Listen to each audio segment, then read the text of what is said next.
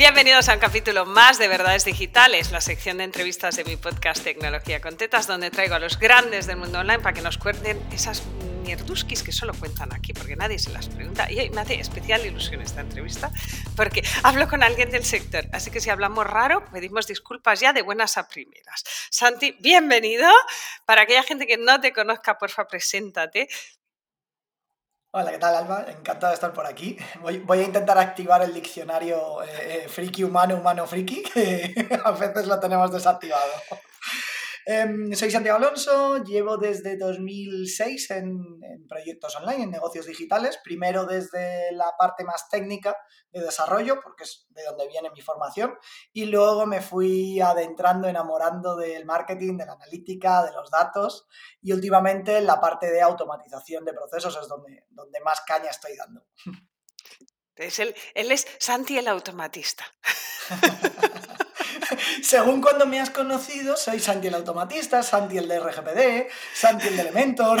Es como voy, anclando donde me ha conocido la gente por, por, el apellido que me pone. ¿Ves? Yo estoy en la fase automatista.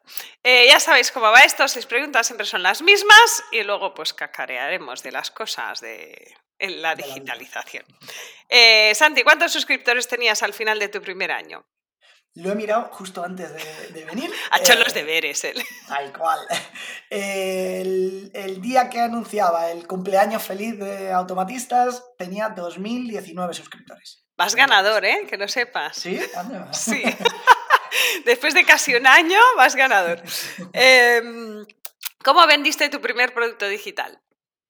En automa Esta pregunta no sabía, no sé por dónde. En Automatistas fue una preventa de curso por cortes. Curso por cortes en directo y hice una preventa para ver si eh, estaba todo bien o me iba a estrellar con todo el equipo. y mi primer producto digital como tal fue una formación en RGPD junto a Marina Broca y también se hizo en preventa. Em, pero no fue en directo, fue grabado y fue un poco dolor, pero igual de eso hablamos después. La preventa, veo que los digitales del tema nos gusta la preventa. Hablaremos de esto después. Sí, sí, sí, preventa, preventa, preventa forever. Eh, gadget o app favorita de tu vida personal o profesional, porque no siempre están muy separadas estas mm, dos cosas. Sí, a veces, a veces la barrera es difusa. Em, soy poco de mm, herramientitis, o sea, eh, puedo decir lo que uso a día de hoy, pero igual mm, la semana que viene escucho la entrevista y digo, uh, pues eso ya no lo uso. me gusta más la funcionalidad que el, que el uso, eh, o sea, que, que, la propia herramienta en sí, pero si me quedo con algo, a día de hoy, eh, WordPress, Todoist y Make para distintos ámbitos. Web, gestión de tareas y automatización. Guay. Eh, luego hablaremos de Make también. Mejor decisión tecnológica de tu negocio, y esta va a ser difícil para ti. ¿eh? Esta suele ser la fácil en la mayoría de casos, para los que nos gusta trastear la ruedita de configuración. Esta es muy difícil. Sí, sí, sí. Eh, pero creo que mm, quizá la mejor decisión ha sido eh, darme tiempo para crear. Eh, darme tiempo para jugar con cosas, para eh, probar herramientas, creo que es lo que me ha dado la posibilidad de, ir haciendo esa evolución que comentaba al principio e ir saltando hacia otras cosas que me motivan más. El, poder tener ese tiempo consciente, porque además lo hacía a propósito, es decir, voy a dedicar X horas a investigar cosas nuevas, eh, que igual no tengan nada de relación con lo que hago. Y así fue como descubrí las herramientas que utilizo a día de hoy. Bueno, este es ese tiempo perdido, entre comillas, que en realidad nunca es perdido porque te abre la mente y el negocio a otras cosas. Tal cual. En algún momento le ves la... pero claro, hasta que no ha pasado eso no puedes conectar, ¿no? Para, para atrás y decir, ah, esto vino de ese día que estuve seis horas leyendo un libro de filosofía y, encontré conexiones con la automatización. tal cual. Eh, una cagadilla confesable que le ayude a nuestros oyentes y visualizadores en YouTube a evitar un error en este camino llano, liso y que no tiene curvas del emprendimiento? Em, hace poco, bueno, la semana pasada me, entrevistaron para una newsletter justo sobre errores, así que me va al pelo el...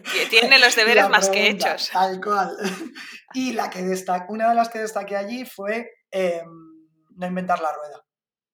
En algún momento, al principio sobre todo, mm, como que me empeñé en inventar la rueda y en intentar hacer cosas que ya existían y que jamás iba a poder hacer mejor que lo que ya existía. En mi caso, eh, antes de empezar a trabajar con WordPress, hice hasta tres CMS propios míos. Eh, uno sin base de datos, otro más enfocado a publicidad, otro para proyectos a medida de la leche. El resultado nunca llegaba a lo que podía ofrecer la competencia y yo me obcecaba en, decir, ya, pero es que esto es mejor. No, no, no es mejor, porque no solucionaba problemas reales. Entonces, con el tiempo, no inventes la rueda. Si te vas a poner con algo, intenta ver eh, si ya hay una solución que resuelve eso y que lo ha... Y, ojo, no es cuestión de no copiar o de no, de no hacer nada que no exista, sino ver si de verdad vas a poder hacerlo mejor que eso que está en el mercado. Sí, y si ese va a ser tu negocio, porque crear cosas puede ser un negocio, pero no... Ese tiene que ser el negocio que vas a hacer. El negocio, eso es. si vas a tener el músculo suficiente... Además, o hacerlo solo para ti. Estas me encantan ahora tengo, tengo gente alrededor de fans de Notion que no salen de Notion. Y entonces me reprograman el Notion entero para no salir de Notion. Es como, ya, pero ves que estamos llegando a un nivel de complicación que no es normal. Ya, pero así lo tengo todo integrado. Ya, tía, pero esto es un monstruo. Entonces es un poco este fenómeno. Es lo de, que al martillo todos son clavos, ¿no? Es decir, espérate, ojo, mira, mira a ver qué tienes, mira a ver si ¿Qué tal un CRM normal de mercado que solo hay que ponerlo? Justo, justo, 100%. Retos que quieras compartirnos para los próximos 12 meses, cosas que tengas por delante. Mm, creo que son dos con el proyecto de, automatistas principalmente. Por un lado, eh, llegar a la cifra de los 300 alumnos, eh, los que haya formado en temas de automatización. Y algo que quiero explorar muy fuerte este año es eh, aplicar esos conocimientos en, más en empresa. Conseguir darles la, a ver que no suene como iluminado a la frase. Eh, y si suena pues iluminado, eh, eres libre de decir lo que quieras aquí. no, pero me apetece mucho eh, intentar ayudar a empresas a detectar dónde están perdiendo el tiempo. Hay muchísimo tiempo que se está perdiendo y que estás pagando a empleados un sueldo que se merecen, pero por tareas que no deberían estar haciendo. Igual eh, sus cerebros valen mucho más y quiero explorar mucho eso, y conseguir ayudar a empresas a, detectar esos procesos y ayudarles a quitarlo. bueno, este, el, mundo pyme, sobre todo micropyme, es, yo recuerdo de mi primer cliente, literal, eh, tampón de pagado, pagado, pagado encima del papel. O sea, creo, yo venía del entorno multinacional y cuando lo vi pensé, pero, hostia, Back to the Future, un poco es. Acabo de echarme para atrás 30 años y, y, no me había dado cuenta, sigo teniendo arrugas, pero bueno, el MUFON, muy terrible, de las micropymes de este país, o sea, es muy terrible. Y, en pymes también, o sea, al final, aunque no esté algo manual, que, que también está, pero yo veo muchísimo en empresas o agencias o cosas así que, dices, ostras, estás pagando un dinero a una persona eh, y está como ahogado eh, ocho horas al día y de verdad que a lo mejor la mitad de lo que hace eh, lo está haciendo en cosas que son automatizables. Igual no la mitad, pero igual le puedes quitar una o dos horas para que piense. No, es para que lo quitemos, no es para que quitemos a esa persona. ahora, sí ahora sí ha sonado iluminado. Para que pienses, Santi. Igual no les interesa que piense, tío. Pero pues, entonces no, no, pagues a gente para que pagar a gente para que no piense, tenemos un problemón.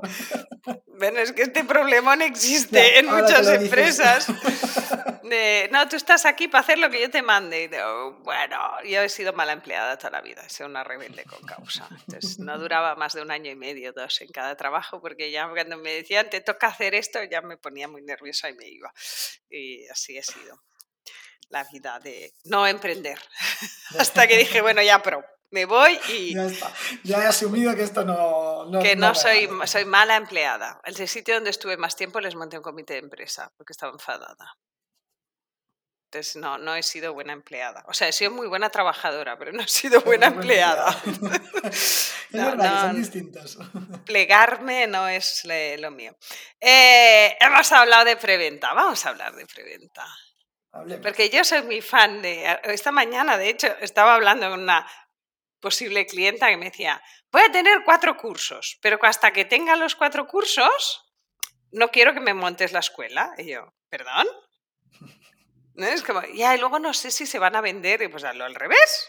Claro. Véndelos primero, y si se venden, montamos la escuela, y si no se venden, todo esto que te ahorras. Yo cuando lo cuento que yo hago mis cursos así, la gente me mira mal. Santi, por favor, dime que esto es la manera correcta de hacerlo y que somos dos locos en un mundo de gente que no se entera.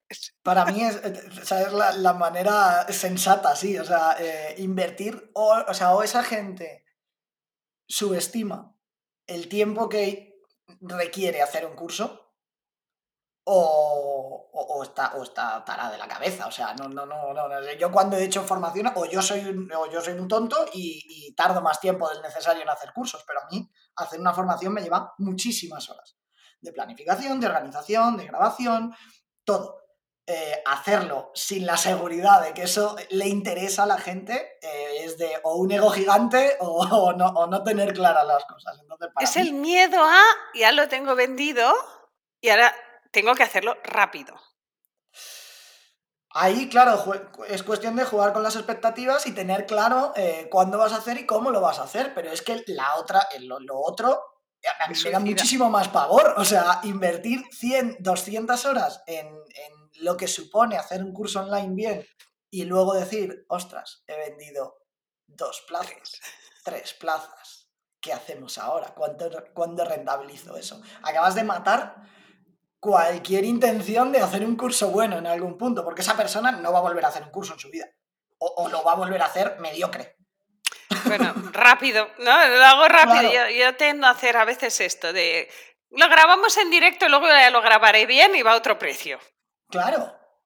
Y si de esto, pero esto es factible, eso lo cuenta la gente. Pues si no quieres grabarlo ahí súper profesional, lo das en vivo En y lo empaquetas. Es que es lo que tiene sentido en realidad para mí. O sea, e- este formato... eh, o sea, yo he pasado por el otro formato también y, y- y me he dado cuenta del fallo. eh, de decir, vale, lo grabo, todo perfecto, todo maravilloso, pero luego dices, jaja, sobre todo en nuestro sector. es Claro, la herramienta cambia cada año, amigo. claro, ¿qué hacemos con la herramienta? Entonces, eh, llegó un momento en el que dije, vale, tengo que tener uno clarísimo, que vamos a hacer microlearning, vamos a hacer micropíldoras, vídeos de máximo 10 minutos, que si algo cambia, se cambia la pieza, se pone otra, y aquí no ha pasado nada, no es nada grave, porque me he encontrado y tengo formaciones que están casi en el cajón de esto está muerto, porque son grabaciones de una o dos horas del tirón, y hay un 30-40% del contenido que ya no vale de nada porque ha cambiado la herramienta. ¿Qué narices haces ahí? Regrabarte el curso entero una vez al año hace la alma. Pero claro, tengo un curso, ¿eh? Que sé que se vende, que es el de, el de Kajabi, y este, pues cuando me cambian los botones, pues voy haciendo ñapas durante el año hasta que llega en Navidades y lo tiro todo, lo vuelvo a grabar entero, porque es que ya no tiene sentido. Claro. No hay más, pero, pero sí, esto, los cursos de herramientas, yo tenía una clienta que me decía, pero ¿por qué es tan difícil encontrar en YouTube un vídeo que sea exactamente la pantalla que yo tengo? Digo, ya, pero es que la pantalla que tú tienes cambia mucho y no nos dan la vida, ni pagando ni de gratis, o sea, no es posible. A veces ni la propia documentación de la herramienta está actualizada con la interfaz, o sea, es que no da tiempo. Entonces, esto le era muy difícil de entender, ¿no? Pero vosotros sois los técnicos, y ya, ya, pero de técnicos a milagrosos hay, hay un tramo, ¿eh? O sea, hacemos lo que podemos. Pero sí, yo tuve la fantabulosa idea una vez de grabar manuales de seis is- herramientas de email marketing que me duraron seis meses. Muy mal, Alba. Yo tengo un curso maravilloso de RGPD técnico para WordPress que a día de hoy la mitad de los plugins que digo han cambiado la interfaz de arriba abajo eh, y ya no tiene sentido contarlo así. Eso es lo que tenemos. Pero seguimos siendo defensores de preventa o Preventa venta y chapado en directo. Por favor, Gente que queréis hacer cursos y que escucháis este podcast. El directo te da, para mí, eh, la validación final, porque lo tienes en directo, ves dónde se atasca la gente, si les puedes ver las caras ya es maravilloso, porque ves dónde te estás enganchando y dónde no, eh, y luego ya, cuando ya tienes eso claro, ya tienes todo bien montado, si quieres te lo planteas y lo grabas. Y si no, lo vendes así. Y si no, lo sigues vendiendo en directo. Yo la única clienta que he tenido que realmente facturaba 100.000 pavos a los seis meses de montar su negocio, vendía grabaciones sin editar. Tía era muy buena, era muy de nicho, estaba muy bien posicionada y lo petó. Mm. Esto, el mito de te pones y a los seis meses factura 100.000 euros, esto ya lo hemos hablado largo y tendido en muchos otros capítulos de esta mentira que nos venden. Em, y me, que me ha apuntado, apuntado dos cosas, preventa y tiempo perdido. Yo recuerdo cuando era directora de sistemas les obligaba a mi equipo a perder el tiempo, que era una cosa que mi jefa no entendía. Pero era como, ya, pero si tú quieres innovación, yo necesito dejarles a estos tíos hacer el cafre y darles presupuesto. Entonces todos los meses tenían 50 euros y no sé, creo que eran cuatro horas para hacer lo que les salía del moño. Para probar lo que quisieran. Y si necesitaban más, pues pedían más. Pero esto generaba muchas ideas inútiles, pero alguna muy buena. Claro. Tal, tal cual. Entonces- O sea, que es, es la única manera también, yo creo, de, de- de poder salir del redil y, y ser creativo. Al final, Pues, es- y estar al día. claro. Y ahora viene la gente y me pregunta, ¿y lo del chat GPT? Y pienso, "Uf, no sé, o sea, no me he metido todavía. O Yo sea, me he metido porque me divierte y me, la friki en mí no, no puede evitar meterse, pero, pero muy nivel superficial. O sea, no me da tiempo a hacerme mega pro de, de inteligencias artificiales y de prompts. Que además no es lo mío, si es que lo mío es automatizar facturación. O sea, a veces pienso, Alba, no te metas en No fregados, metas que ahí". no te toca. Tal cual, tal cual. Pero, pero el perder tiempo es necesario. O sea, perder tiempo y hacer mierdas es necesario. Esta va a ser el título de este podcast. Ahí la. Titular. Perder el tiempo y hacer mierdas es necesario, señores. Porque si no, es, la perfección es muy jodida, ¿eh? Yo tengo el cajón, y debes tener tú, el cajón lleno de cursos que no se han vendido jamás. Sí. De, he tenido una idea maravillosa, me he pasado por el forro esto que hablábamos de la validación, porque es tan buena la idea que la gente me lo va a sacar de las manos y vendes uno. Uno. Vale, pues vuelvo a mis ideas de validación, ya me he autoafirmado lo que yo quería, gracias a la basura. A la basura, eso es. eso es. Pero la si no tienes cursos en la basura es porque no has hecho ningún curso. eh, Tal cual. Tal cual. ¿Cuántos cursos tienes en la basura, Santi? ¿Quieres confesar? Uf, Ahora esta no te la habías preparado porque no estaba en la lista. pues mira, tengo. Tengo uno por ahí antiguo de Integromat, antes de lanzar el de. El Es de que le cambiaron el nombre y te jodieron vivo. Ese, por suerte, por suerte, de verdad.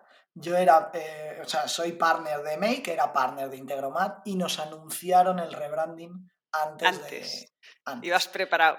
Yo ya estaba preparando el primer, el curso que decía antes de preventa por cohortes y demás. De hecho, salió. eh, además, es que me acuerdo perfectamente porque eh, eh, el rebranding de Make fue un 20 el 22 de febrero del 2022 y yo anuncié el curso el 24. Pero por suerte, ese curso ya era sobre Make. Era el primer curso sobre Make porque Lo me dio petaste. tiempo Primer me dio curso. tiempo a recular en ese momento. Pero sí tenía uno anterior que grabé para, en Integromat que podía reutilizar y que nunca reutilicé porque se quedó en el cajón. El de RGPD. Uno de Data Studio también está por ahí, que ah, por suerte también cambió a Locker. Eh, hay una colección de cadáveres interesantes. Eh, pero también hay éxitos. Así que sin cadáver no hay éxito. Eh, tal cual. Pues muchas gracias por venirte a confesar aquí a Verdades Digitales, por este rato, por darnos insight en cómo se monta un negocio digital de verdad, no como nos cuentan por ahí. Y ya sabéis, a los que nos oís y nos escucháis y nos veis, la semana que viene, el jueves, otro capítulo de Verdades Digitales con otro grande del mundo online que nos contará esas mierdecillas que se lo cuentan aquí. Hasta la semana que viene. Adiós.